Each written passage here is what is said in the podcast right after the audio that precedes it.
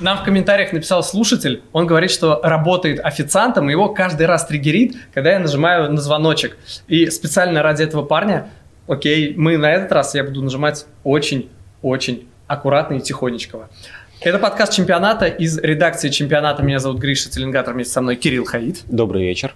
Мы будем а, обсуждать... Да вы знаете, что мы будем обсуждать? Мы будем обсуждать главные матчи Европы и начнем с Англии. Ну, ничего нового. Погнали!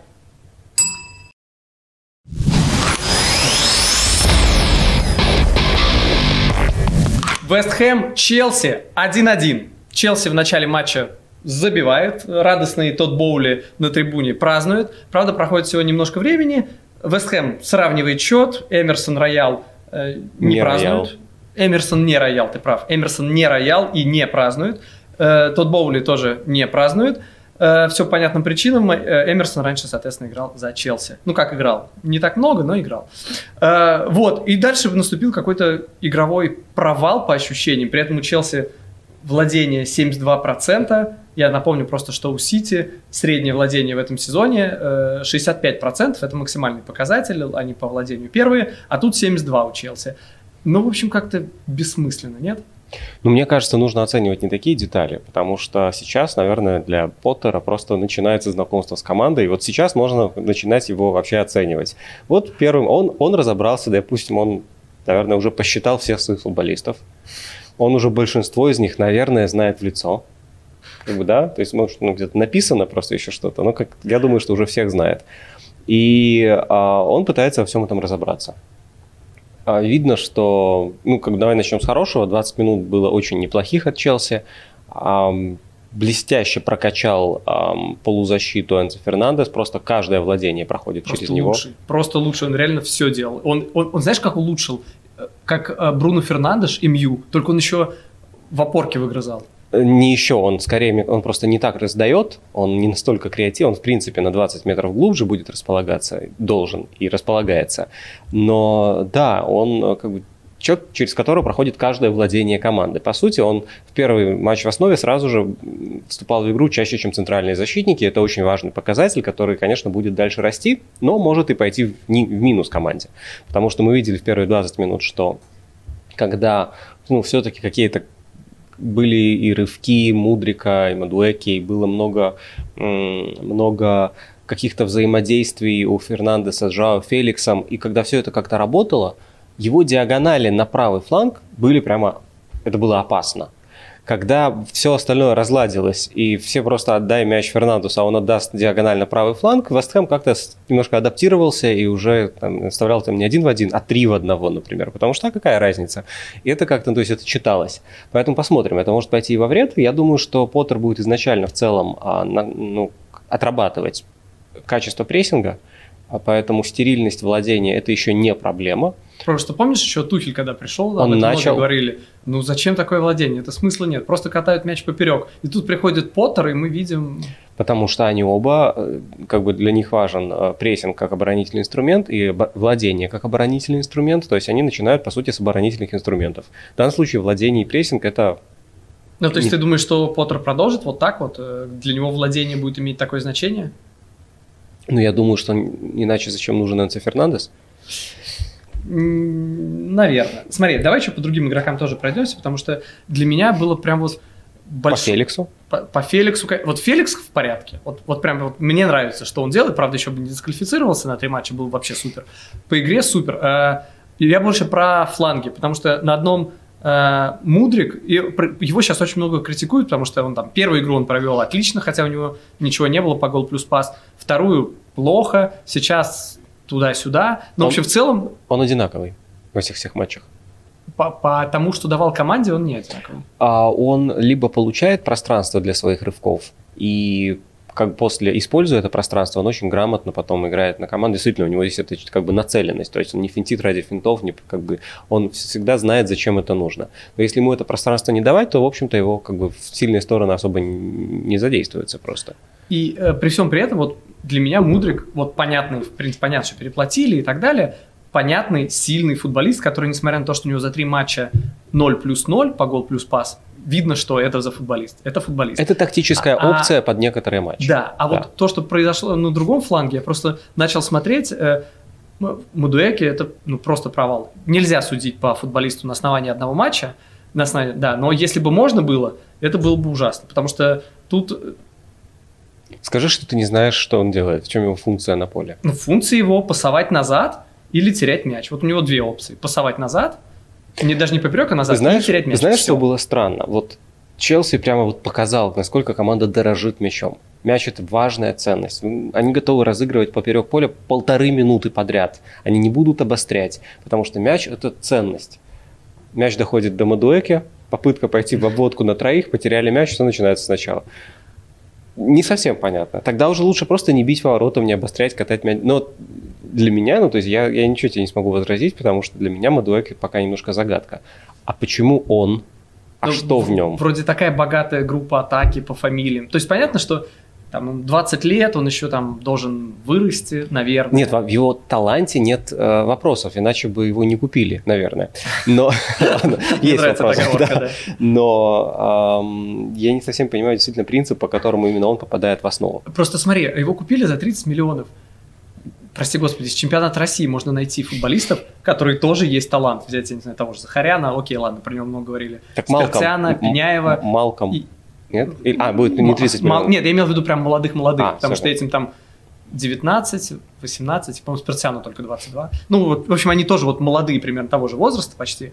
Э, ну, Малком более понятно, это вообще супер очевидная единица. То есть взять по таланту молодого, Нет, я просто я его знал, поэтому не, ну, видимо, так, и, так оно и работает. Эм, кто-то знал Мандуэки. А, ну, да, наверное. Польза связей.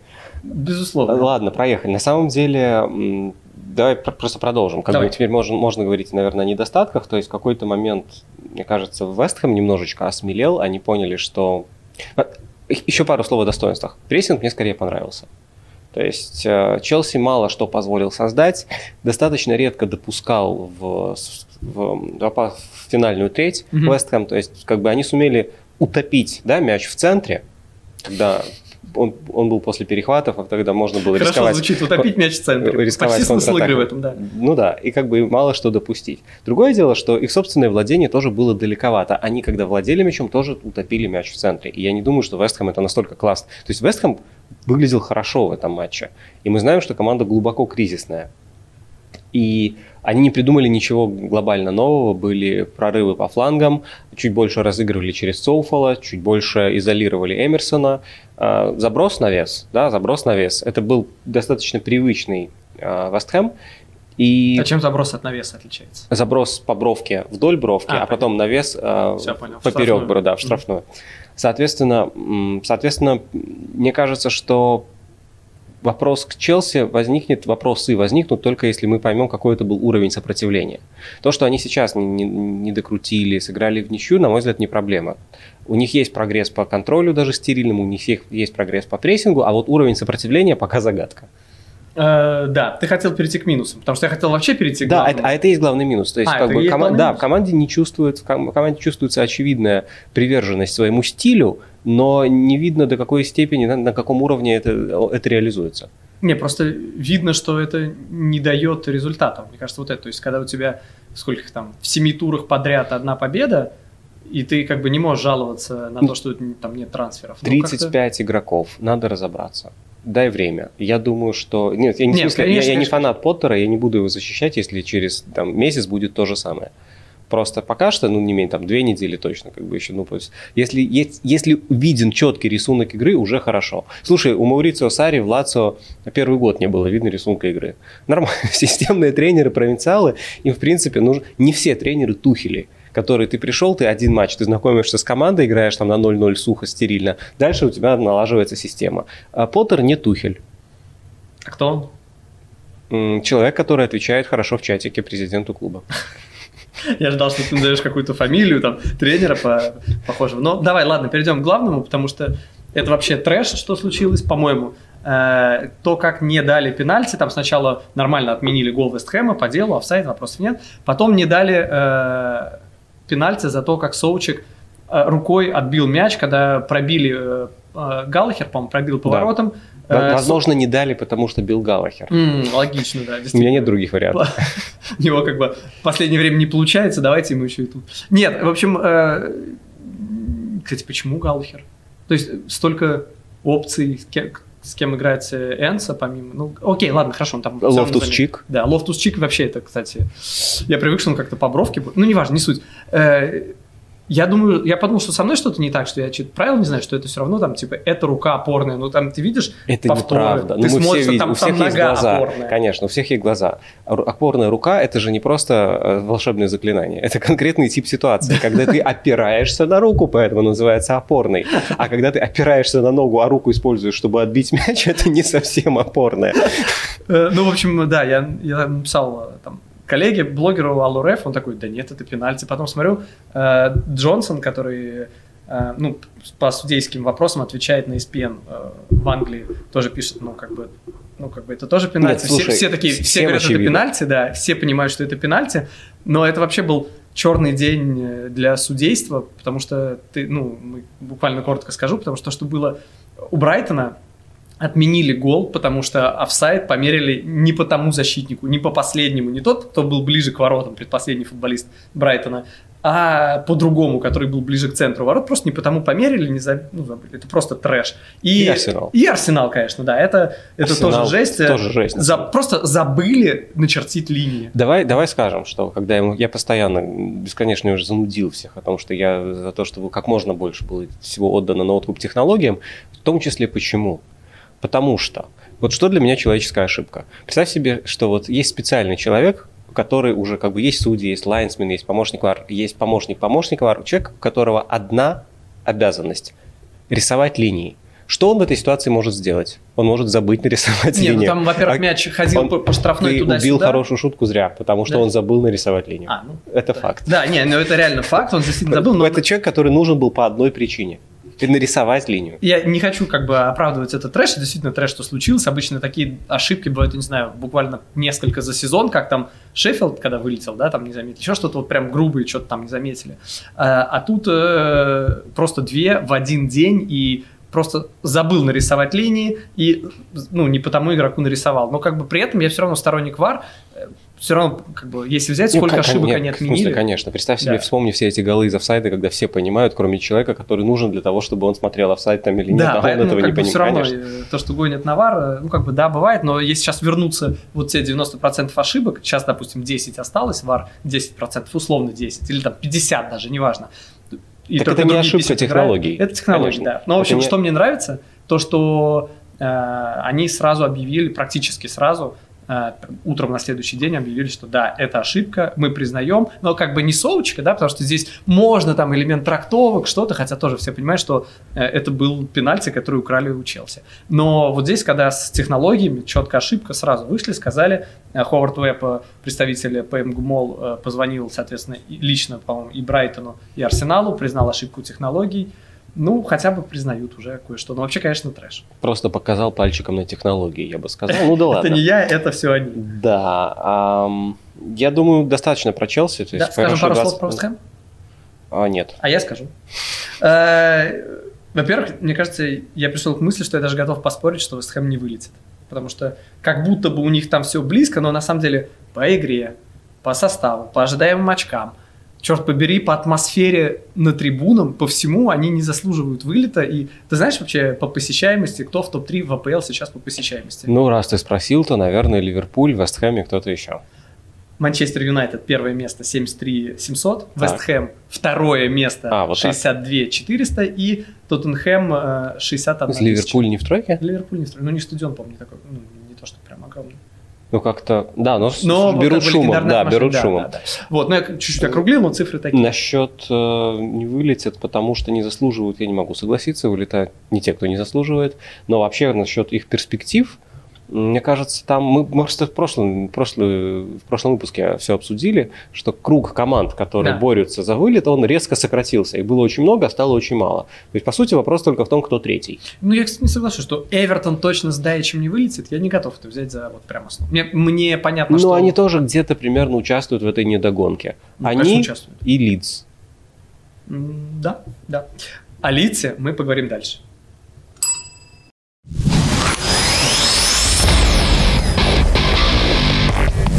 Лидс Манчестер Юнайтед 0-2. Причем э, очень много я в последних подкастах хвалил Манчестер Юнайтед. Мне хочется верить, что это было по делу, но вот за этот матч я хвалить Манчестер Юнайтед не буду, потому что очень-очень... Вообще забавно получилось. Э, во-первых, то, что так сложились матчи, что два тура подряд Манчестер Юнайтед играет с Лицем дома и на выезде, при этом э, да, это не кубки, ничего такого, это в чемпионате, просто перенесенный матч э, еще с первого круга, и получилось, что вот на неделе два матча с Лицем. В первом матче посреди недели сыграли 2-2, хотя МЮ был по игре получше и заслуживал, наверное, победу. А здесь, на мой взгляд, МЮ не заслуживал победу, но выиграл 2-0, э, при этом еще Далот зарядил в перекладину, еще два, офса... еще два гола не засчитали из-за офсайда, там, ну, справедливые офсайды, теперь надо уточнять, что офсайды справедливые. Вот, поэтому, не знаю, у меня МЮ какое-то скомканное впечатление в этом туре оставил. У тебя нет? Я думаю, что есть смысл немножко зацепить и предыдущий матч, и как бы а, анализировать их в совокупности. Да? То есть э, давай сразу отвлечемся от результата, потому что он оба раза не совсем правильный, отражает да. рисунок матча. Что я бы отметил? В первой, в первой игре, где Юнайтед, наверное, был не готов все-таки к а, но этот стиль, извините, да, будем его называть слабоумие и отвага, все-таки, когда а, ты просто ну вот ты как бы для тебя нет другого способа жить, как, чем прессинговать, да, как бы я дышу, следовательно, я прессинг. Вот это, вот это лиц абсолютно, причем, ну, как бы, кроме того, это немного за гранью иногда грубости находится. Это было очень грубо, но это мне, было... не знаю, почему слабоумие? Мне кажется, это, это Нет, это было очень грубо в том плане, что можно было давать там карточки, начинать уже там с третьей, четвертой минуты. А, и Юнайтед в эту игру втянулся. В первом матче в эту игру втянулся. Без Казимира, некому было вот тормозить, тормозить эту всю историю. Он закрывает невероятное пространство по площади. И получилась такая безбашенная совершенно перестрелка, а, в которой, наверное, лицу гораздо комфортнее. И тем не менее, в этой перестрелке Юнайтед был просто убедительный, потому что создал намного больше моментов. И вот когда они уже сыграли этот матч, и я считаю, что им не повезло, потому что они вот не, не, не заработали свои очки, а то второй матч, я думал, что вот ну, теперь ну, действительно будет все проще у Юнайтед. Нет, абсолютно. А, интенсивность лица абсолютно зашкаливала.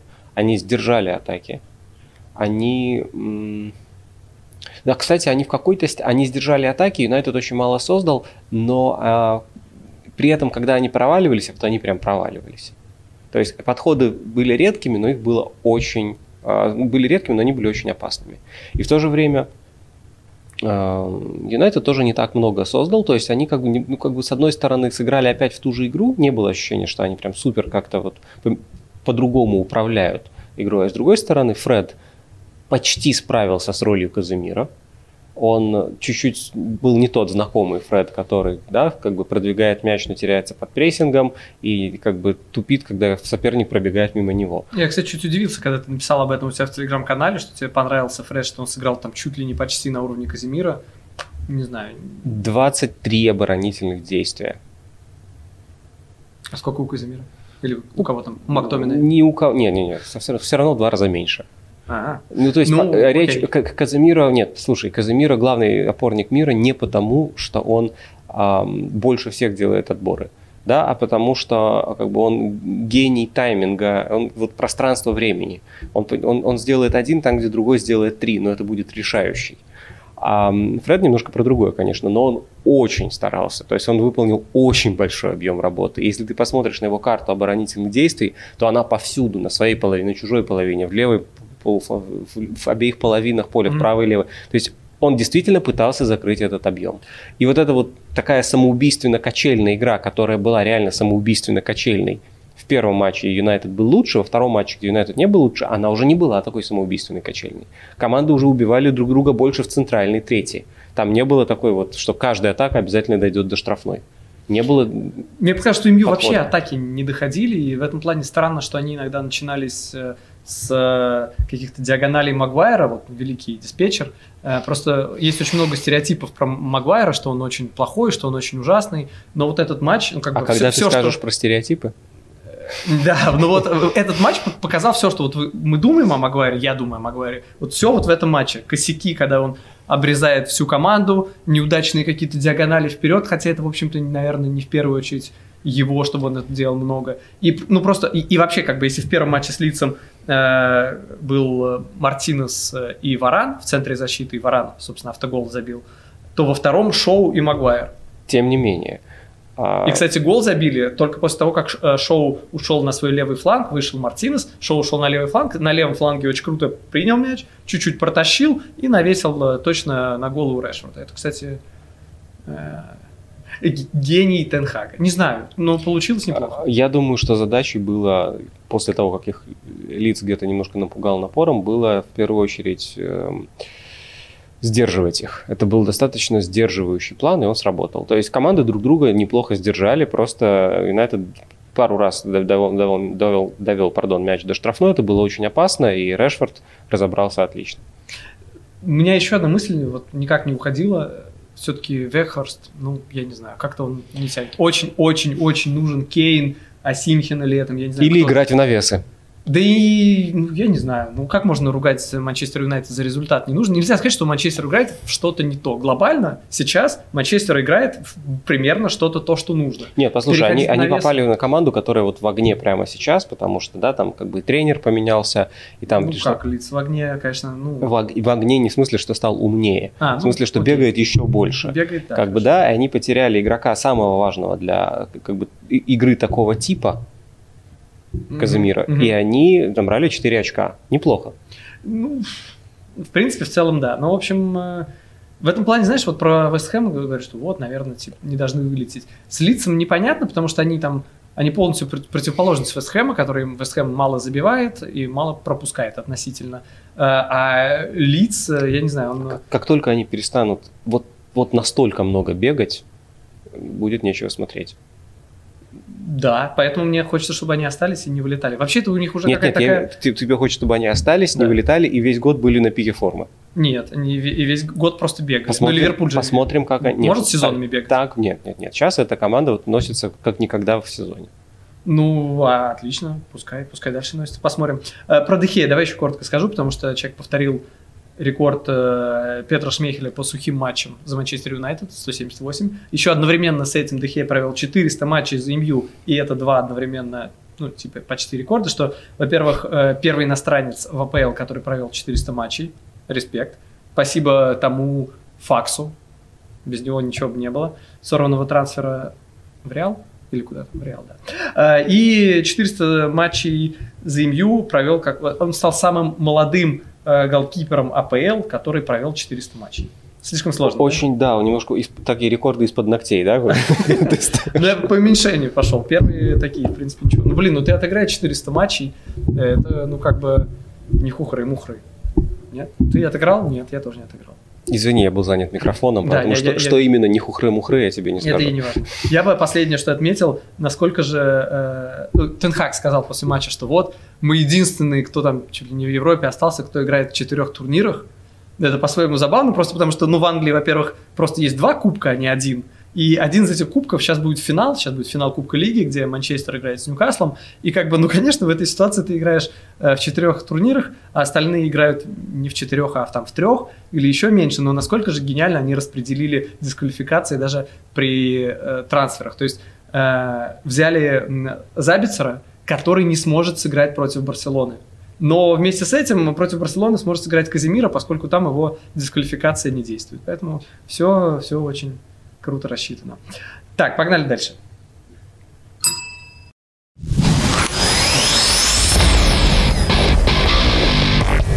Ювентус Ферентина 1-0. И, честно говоря, я уже перестал э, успевать следить, успевать за периодами Ювентуса. То есть был Ювентус начал сезон ужасно, там чуть ли не полсезона играл ужасно, ужасно, ужасно. Потом бац, сколько там, 7-8 сухих матчей, 8, по-моему, да? Сухих, сухих побед. Сухих побед подряд. 8 туров, 8 сухих побед. И ты думаешь, ух, ни хрена себе, молодцы, как пошло.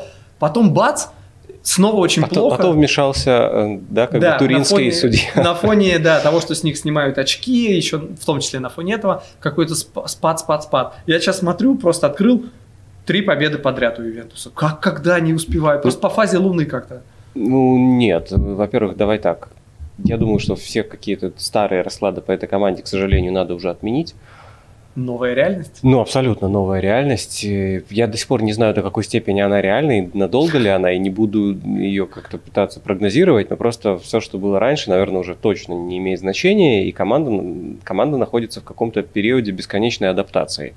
А о, мы там, мы тонем, как бы вот, нет, вроде не, а нет, уже снова тонем, как бы, вот, это очень сложно, да, потому что сначала было одно расследование, потом другое, потом открыли то предыдущий еще раз, которое уже было закрыто. И я думаю, это все равно как-то сказывается на команде. На этом фоне они потеряли кучу очков, и Аллегри сказал, что вообще моральное состояние команды ничтожное совершенно.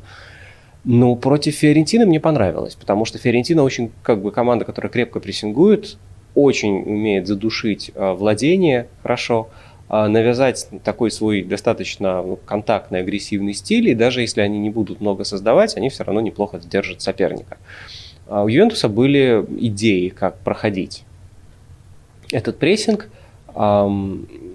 Созда... А, мне, мне понравилось, что независимо от того, когда Кеза и Ди Мария, как они менялись местами, а они менялись местами, все равно сохранялась базовая вот эта настройка структурная, что а справа игрока нужно изолировать, давать ему пространство, поэтому справа разыгрывать мы не будем, мы будем туда играть диагоналями, и там, если Кьеза, то будет уже Кьеза э, просто на пространстве получать мяч и иметь возможность нацелить свою передачу а, на Влаховича. Если там будет Димария, то Димарии будет фактически та же история. Он будет иметь возможность это сделать. Это работало, потому что у Костича был момент, а у Костича был еще один момент, очень смешной, я такого вообще в жизни не видел, когда Влахович думал, что Миленкович перехватит подачу, Кьеза, по-моему, и опустил голову, вот этот вот типичный показал, Типа, молодец. И тут ему просто в голову фактически падает мяч, потому что Миленкович не перехватил, он поскользнулся. И ты просто должен был не выключаться, а досмотреть эпизод до конца. И поэтому Бил уже э, с дальнего угла набегал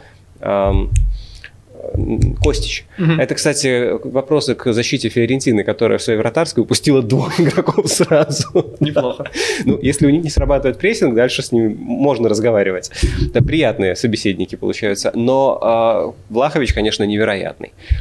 Плюс, извини, да, отмененный гол. И, на мой взгляд, просто для Ювентуса это, это много это уже много созданного, да, как бы кроме гола там еще пара моментов где-то отменили, и там тоже как бы не супер очевидное он по делу, но он не такой, что из-за этого офсайда удалось там что-то забить. Нет, они много создали по своим стандартам против хорошо прессингующего соперника.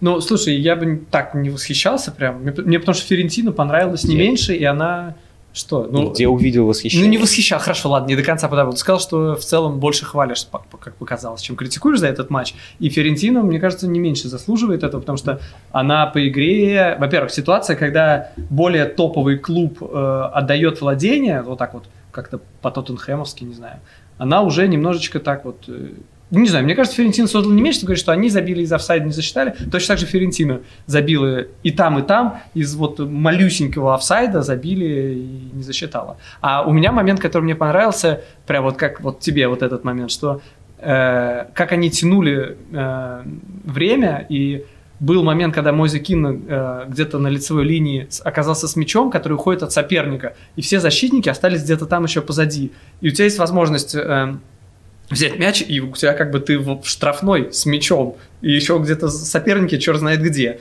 И ты должен, ну, как бы, по идее, если ты нападающий, а он нападающий Музыкин. Э, Спасибо. Да. ну, как бы, да. И, а он такой, не, ладно, пускай, пускай мяч уходит, у нас 1-0, плевать, что у меня тут супер выгодный момент, где я с мячом буду в штрафной. И очень забавно, что на этом фоне Киеза такой, такой facepalm изобразил ты что, не продолжил играть? Зачем ты сейчас ты тянешь время? Я... Ты же в супер момент создал. Кстати, для меня вообще прям мой Кин или мой Кен. Потому что я всю жизнь думал мой Кин, мой Кин. В Англии все время его называли мой Кин, мой Кин, мой Кин. Смотрю, комментатор говорит мой Кен. Я думаю, что за Кен, Барби, ну что, что это Потом начал, думаю, ну ладно, надо изучить. Все-таки там итальянец, не англичанин. И начал смотреть везде, и комментаторы, я просто посмотрел итальянских комментаторов, везде говорят мой Кен. Я такой, м-м, ладно. Просто мне тяжело привыкнуть. Если ну, тогда он не может быть Мойза, одно из двух. Mm-hmm. Не, не может быть не английское произнос... произношение фамилии, но английское произношение. Наверное, да. Окей. Ладно. А, Как ты его называешь? Я готов здесь подстроиться. Мой закин, просто потому что вроде как это наиболее распространенный вариант. То есть Мгм. у меня в данном случае... Типа устоялся. Хорошо. Да, типа, типа устойчиво. А, вот, а, не знаю, что еще сказать. То есть, что, как бы, что стерильно играли, ну да, конечно. Что как бы отдали инициативу, ну да, конечно. А мы не считаем Аллегри лучшим тренером мира. Хотя, я думаю, все-таки он не настолько плох, просто в этот раз у него ну, столько всего пошло не так в Ивентусе. Ну, действительно, ск- сколько всего у него пошло не так в Ивентусе за эти два года. Да, как бы а, Роналду ушел в прошлом сезоне в последний день. Без него было трудно играть, потому что был просто недокомплект нападающих. Потом перешел э, зимой Влахович, потом, э, значит, э, следующего лета в этом сезоне травмированы Димари и Погба, которые должны были ему создавать моменты. Димари, Димари хотя бы восстановился, Погба еще ни одного матча не сыграл. А два расследования за эти два года были, приговор, снятие очков, и еще одно дело продолжается. Ну да, понятно. Не, на самом деле, э, касательно Аллегри, мне кажется, у него уже нервная система не очень выдерживает, потому что этот момент, который был в самом конце матча, это я вообще такого не видел, потому что человек э, просто, э, там судья пошел смотреть ВАР, и он отменял гол Ферентины. И, то есть, ну, он сначала засчитал, потом Вар сказал, не-не-не, посмотри. И все понимают, если он сказал посмотри, ну, наверное, он идет отменять. Он идет посмотреть эпизод, еще не вынес решение, и такой э, подбегает Аллегри, сжал руки в кулак и выдал просто какие-то нереальные эмоции. Я вообще, его он мне вообще казался таким весьма интеллигентным человеком. И тут он... Но он немножко... Да, Он, он любит, он- судья- он актер. Да, судья такой пробегает такой мимо, показал ему желтую, такой и побежал дальше. Потом показывает, нет, гол отменяется. Причем я бы понял, если бы это там гол засчитали, там э, Ферентина, что-то не в пользу Ювентуса. А тут ситуация, которая складывается хорошо, ты выигрываешь 1-0, гол Ферентина отменяют, ну вот- вот-вот отменят, и ты подбегаешь, орешь то ли на судью, то ли на кого, что... как-то- Это, это яркий И, момент. кстати, но- э, Аллегри э, переводится с итальянского как веселый, а не нервный. Это яркий момент, но это, смотри, опять же, как мы сейчас оцениваем Ювентус? Мне кажется, что, учитывая все, во что угодила команда, нужно говорить, что а, а вот Фаджоли опять вышел, как бы он закрепляется в основе. Как бы, да, допустим, ну, сыграли с сильным соперником, взяли три очка. Молодцы. То есть совершенно другая уже планка. Мы сейчас не рассматриваем Ювентус как команду, которая, там, не знаю, как была летом, казалась чуть ли не фаворитом за чемпионский титул. Это совершенно совершенно ну, нервическая ситуация, как бы команда, которая находится в состоянии такого уже хронического невроза, в которой хронически все время недокомплект атакующих игроков а, креативных, и у которого тренеру, ну, реально ему немножко давай на гибернацию пора, потому что, потому что многовато всего случилось за пару лет. Про нападающего надо сказать. э, выигрывают и ладно. Нет, вопросов нет, молодцы, выиграли. Э, Про нападающих хотел сказать, что Влахович забавно получилось, э, тоже как у Эмерсона забил бывшей команде, Ферентини поднял руки, я не праздную, я не буду праздновать. И, в принципе, как потом выяснилось, можно, Можно было и не не праздновать, праздновать, да. поскольку гол отменили, да, забавно. У Э, Ювентуса на самом деле, то есть как бы, у них проблемы же экзистенциальные, потому что много заканчивающихся контрактов, колоссальные финансовые проблемы, абсолютно непонятные перспективы. То есть даже как бы какую-то перестройку, а перестройку нужно всегда планировать заранее, они не могут ее планировать сейчас, потому что они не очень понимают, где они будут через полгода. Просто э, гипотетически они могут дотянуться даже до Лиги Чемпионов, хотя это крайне сложно будет. Нет, почему? Если примут апелляцию, то могут. А, не, если А примут, если то вообще, вта- как бы докрутят ситуацию с... да. э, снимут еще 15 Да, очков, то, то, конечно. Вот поэтому я говорю, то есть не совсем понятно. Поэтому а, у них проблема абсолютно экзистенциальная. Они будут летом отпускать большую группу игроков. У них не будет денег их заменить столь же статусными игроками. И при этом им может быть трудно удержать даже других, которые могут захотеть уйти, потому что непонятно, какие будут перспективы у команды. Очень все поменялось. И, ну, то есть я просто в данном случае, я надеюсь, что ситуация еще не окончательная, потому что а потому что, не потому что я болею за Ювентус, как ты догадываешься, но потому что слишком, слишком, э, на мой взгляд, как-то из ничего родилось настолько жесткое наказание. Как ты там говорил, тонем-тонем? Тонем, не тонем. Тонем. Лука тонем, да.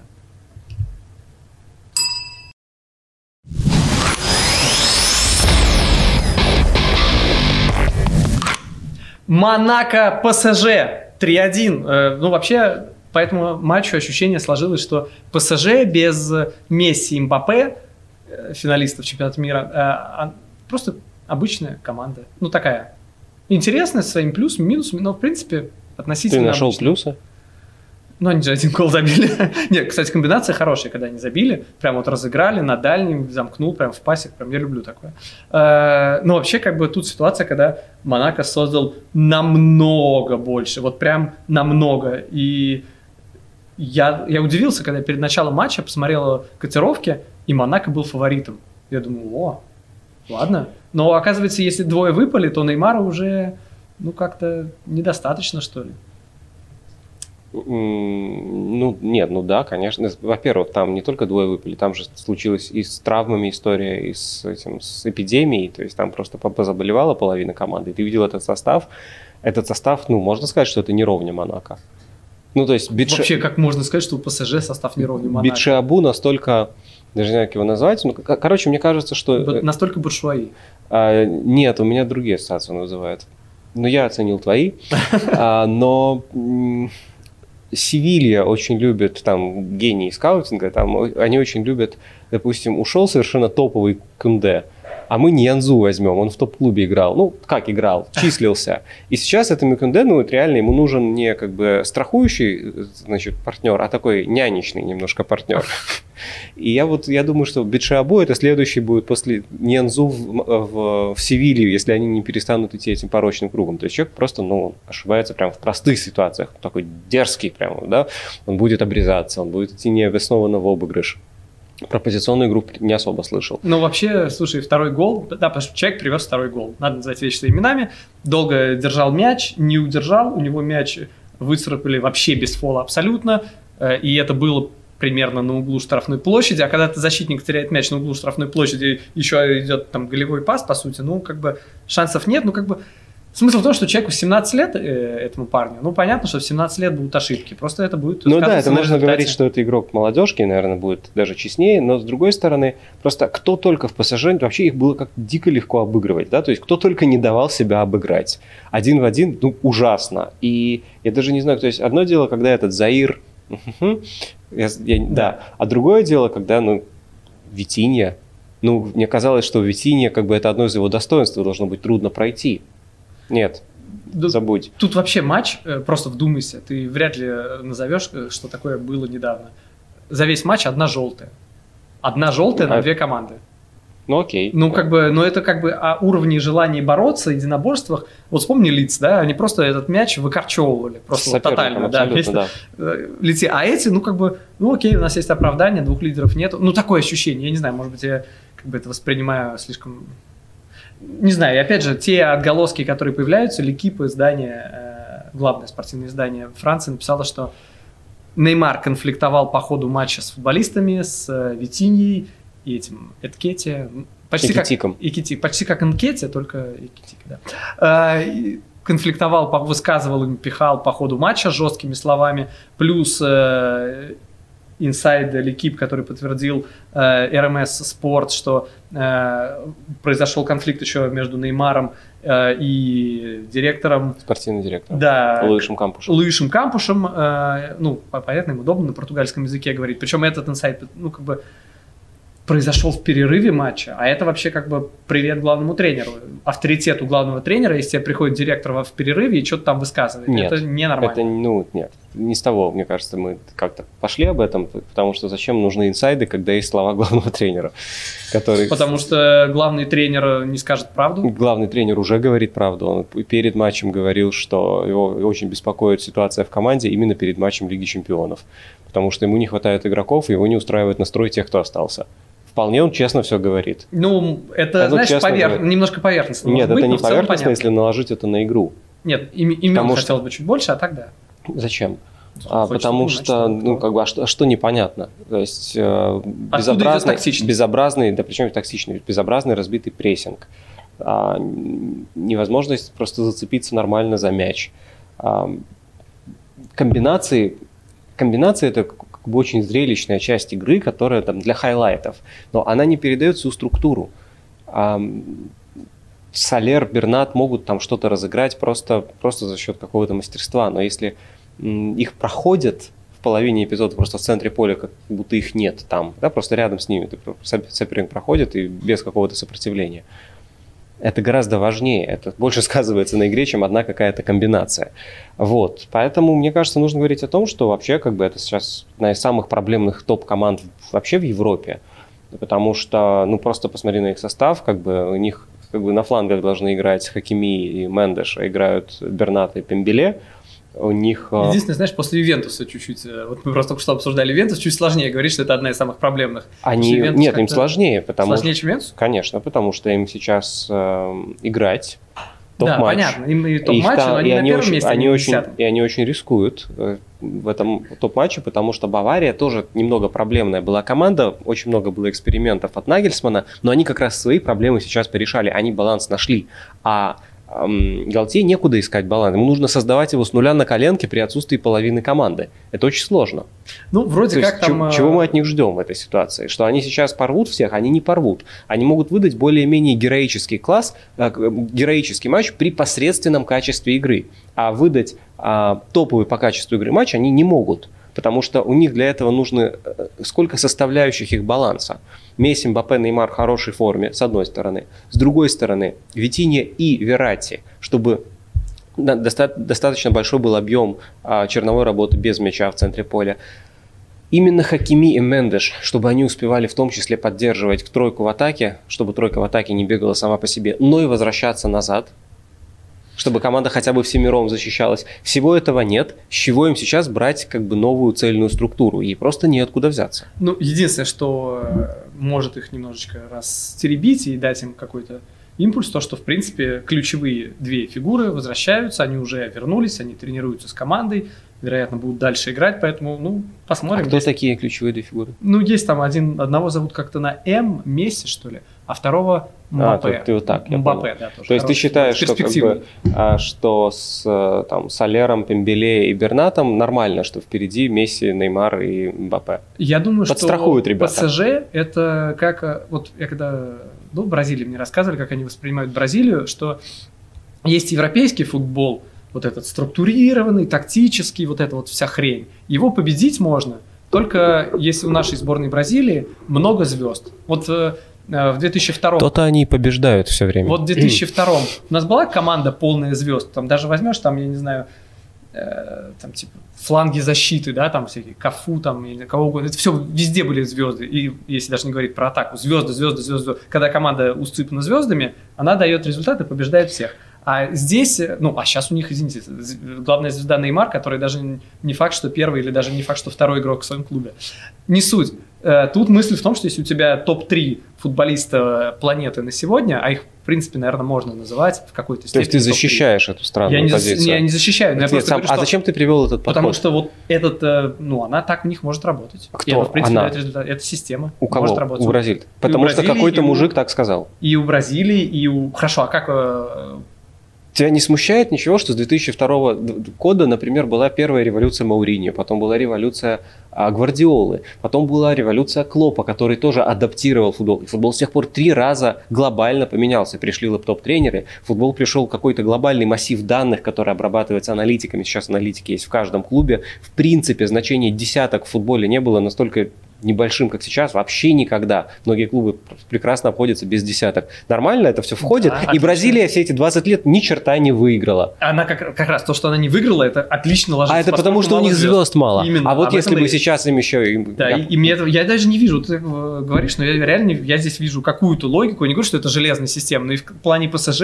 если чего мы от них ждем? Победа в Лиге Чемпионов? Нет, для этого можно и суперсистему, ну, как бы суперсистему выстроить. Гвардиола суперсистема, один, суперсистема. Один человек. Ноль побед в Лиге Чемпионов. Человек, а если брать как э, победу в чемпионате смотреть, то они могут вот Твой со звездами. пример с Гвардиолой не работает, знаешь почему? почему? Потому что Тухель это ровно тот же лагерь, что и Гвардиола. Нет, он работает, потому что налаженная система ничего не гарантирует, как и количество звезд.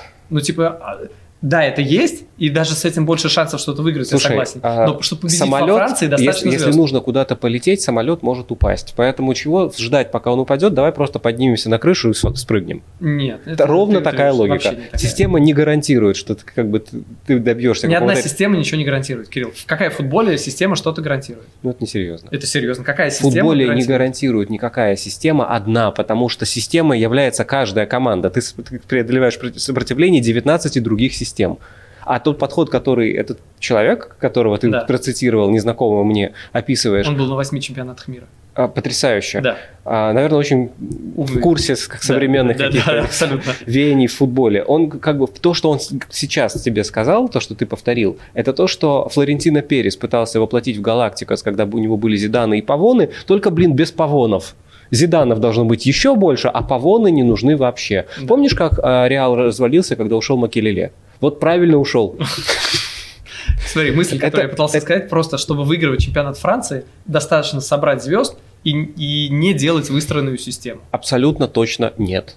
Ну, Потому хорошо, что окей. как бы качество людей, которые таскают рояль, так же важно, как качество людей, которые на нем играют. Да, но иногда, ну, как бы при этом может быть достаточно просто собрать топ-3 и без выстроенной системы брать все. Хорошо, ладно, Кирилл, слишком много об этом спорим. Давай напоследок в этом блоке скажу пару слов про Монако. Ты не против? Про Головина. Про, нет, про Головина у нас вот коллега уже э, Андрей Панков все рассказал, что ему нужно уходить в топ-клуб. Все, 4,5 года в Монако достаточно, пора идти дальше, можно в АПЛ. Ну, или можно быть просто как бы очень важным игроком Монако, тоже почему нет. То есть, мне кажется, тут... Как бы в этом и вилка, да. Да, то есть я не что, что плохого в Монако? Ну, там тепло, там хороший берег. Там... Я не говорю, что там что-то плохо. Нет, я, я- что плохого в Монако в футбольном смысле? Команда постоянно борется в чемпионате Франции за высокие места. Команда постоянно в Еврокубках. О, У них, ну, как бы, в Ну, принципе, все. Основной стадии Лиги Чемпионов, конечно, немножко не хватает, потому что вот в этом плане э, забавная ситуация, что третье место, они сейчас благодаря этой победе над ПСЖ поднялись на третье место, потому что Ланс проиграл. Мгм. Э, третье место в чемпионате Франции это самая забавная штука, потому что особенно для Монако, потому что последние два сезона, предыдущие два, Монако становился третьим и попадал в отбор Лиги Чемпионов и вылетал, и не доходил до основной стадии. А до этого Рен становился третьим и сразу в групповой этап запрыгнул. Все это зависит от того, кто выиграет э, Лигу Европы, потому что э, последние два сезона Лигу Чемпионов, э, Лигу Европы э, выигрывал Вильяреал и Айнтрахт, которые не занимали по чемпионату э, место в топ-4. А когда Рен стал третьим, в том же сезоне Севилья вошла в топ-4, стала четвертой, поэтому Севилья не может две путевки сразу занять. И вот та, та самая путевка от победы в Лиге Европы, она достается третьей команде Франции. В общем, э, будет забавно, если Монако третий раз станет э, третьим в чемпионате и не выйдет напрямую в группу. Хорошо, а куда ему переходить, чтобы играть в Лиге Чемпионов? В Ньюкасл. Ам, не знаю, там неплохой подбор. Да не, ну везде он неплохой. Нет, я про другое, что, конечно, как бы гораздо, смотри, а у условного там середняка АПЛ может быть уровень там и не хуже, чем у Монако. Но зачем играть в середняка АПЛ, если можно все равно иметь больше шансов на участие в той же Лиге Чемпионов с Монако? М, А больше? Ну, хорошо, ладно, окей, принимается больше. Но на самом деле для меня, ну, это крайне спорная точка зрения, здесь не настаиваю, но АПЛ лучшая лига мира, и если у тебя есть возможность играть во Франции, играть в Англии, то, наверное, для твоей карьеры интереснее может Ну, я не буду играть- спорить, да, просто Окей. Погнали дальше? погнали дальше.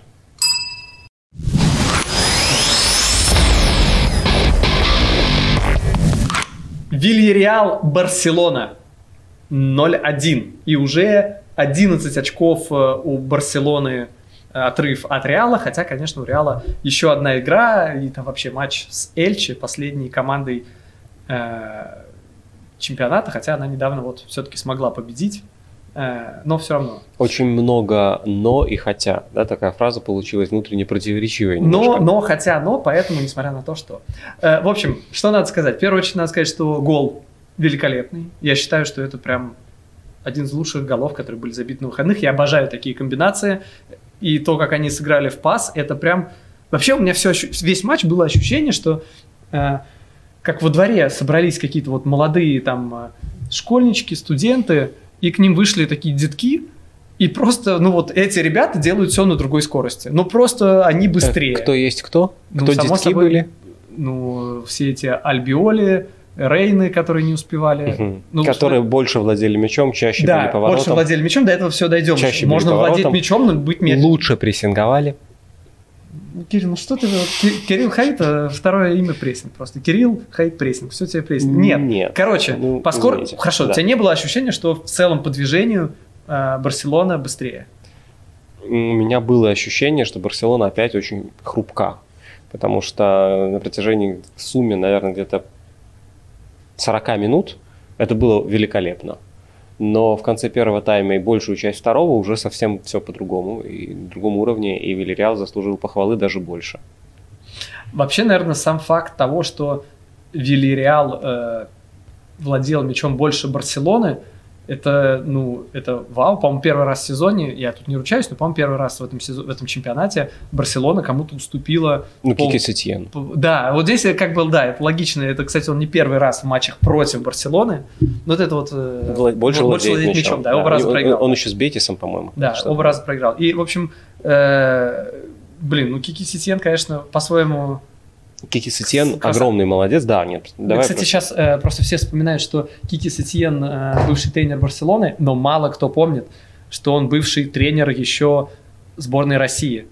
Правда, он был помощником, правда, это была сборная по пляжному футболу. Два нюанса, видишь, но-но, но... Это другой человек? Это тот же Кики Сетьен. Он был он помощником... Был тренером, он был помощником Писарева в, э, в пляжной сборной по футболу российской.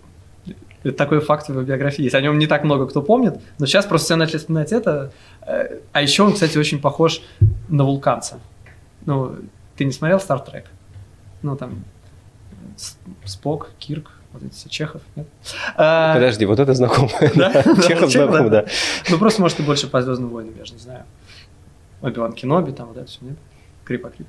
Так, ладно, короче, э, Кики Сетен красавчик. Объясни, почему я немножко сейчас повторюсь, извините, но очень классный вот момент, который, классный для разбора момент, который закончился первым голом, угу. единственным голом, вернее, а там действительно потрясающая комбинация, но очень важно, наверное, даже еще важнее, что их предшествовало. Потому что ты помнишь этот отбор, когда Кунде, по-моему, да, Кунде накрыл Баэну в центре поля, отобрал мяч. Да, да, да. да. Дело в том, Точно что Баэну. это был чуть ли не первый раз в матче, когда Барселона разобралась, как и прессинговать потому что Вильяреал а, офигенно, особенно по меркам такой средней по классу команды, выходил из-под прессинга. Они постоянно, смотри, ты нормально можешь в прессинге оставлять лишнего игрока у себя в защите и, соответственно, на одного меньше в группе прессингующих. Поэтому кто-то будет все время оставаться не закрыт соперником. Какой как... дальний, на кого сто лет приводить Вот мяч. именно. Вопрос в том, как они будут это делать. Вильяреал делал это офигенно. Они все время находили свободного. И а, а, это привело к тому, что Барселона в какой-то момент перестроилась и перестала оставлять лишнего в защите. Они стали оставлять сзади один в один. Потому что они не могли справиться с тем, что Вильяреал так справляется с их прессингом. Был до этого эпизод, очень показательный, когда могла получиться опасная атака, когда прошли тоже через Баэну, потому что Кунде остался на своей половине поля. Он как раз остался третьим. И в то же время Де Йонг такой, он выдвинулся вперед, а, и машет головой, чтобы увидеть, что у него за спиной. И Баэна видит, что Де Йонг его не видит, и Сланга перебегает в центр в тот самый момент, когда Де Йонг понимает, что ему надо за ним на фланг. И они его обманули на противоходе, и таким образом через Баэну разыграли атаку чуть по центру. И вот где-то только к минуте к 15 Барселона сориентировалась. И Кюнде уже не стал оставаться, он перестал а, держаться на своей половине поля, он выходил до конца, Рафини шел до конца на а, центрального защитника, а, Де Йонг а, либо играл по фулбеку, либо как раз по Баэне, если по фулбеку играл Кюнде, но они разбирали один в один. И вот как только они начали это делать, первый же раз, когда они наконец разобрались, привел к голу. Потому что еще Вильяреал не разобрался, а что теперь делать дальше. Они выходили, как выходили, но там закрыто. И они потеряли мяч, и это было настолько опасно. А, поэтому мне показалось, ну то есть я в принципе не фанат прессинга, но иногда это прям какие-то вещи, которые определяют вообще всю игру. То есть в данном случае как вот это... Когда встречаются две Барселоны, по мысли... Ну, в общем, да. То есть в данном случае то, что определило исход игры, это стартовый умный план с розыгрышем Вильяреала, недоработки в прессинге Барселоны, как Барселона разобралась, и как Вильяреал этого один раз не заметил и ошибся. Все. Вильяреал сам по себе прессинговал еще лучше и тоже оставлял сзади один в один. Они не оставляли лишнего человека. Это очень смело. Это такой суицидальный почти прессинг. Но насколько он слаженно работал, что Барселона несла 6 ударов за весь матч. Это не лиц. Вот самоубийство, самоубийство и отвага, слабо, слабоумие и отвага, mm-hmm. это когда все вперед, и при этом вы допускаете по 10 ударов, 15 ударов, сколько угодно просто будет, да? А когда каждая атака достигает штрафной.